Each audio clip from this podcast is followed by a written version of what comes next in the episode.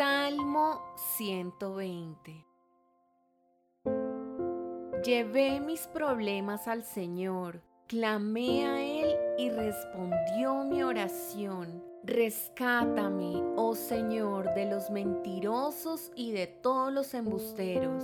Ay, lengua engañosa, ¿qué hará Dios contigo? ¿Cómo aumentará tu castigo? Te atravesarán con flechas afiladas y te quemarán con brasas encendidas. Cuánto sufro en el lejano Mesec. Me duele habitar en el distante Cedar. Estoy cansado de vivir entre personas que odian la paz. Busco la paz, pero cuando hablo de paz, ellos quieren guerra.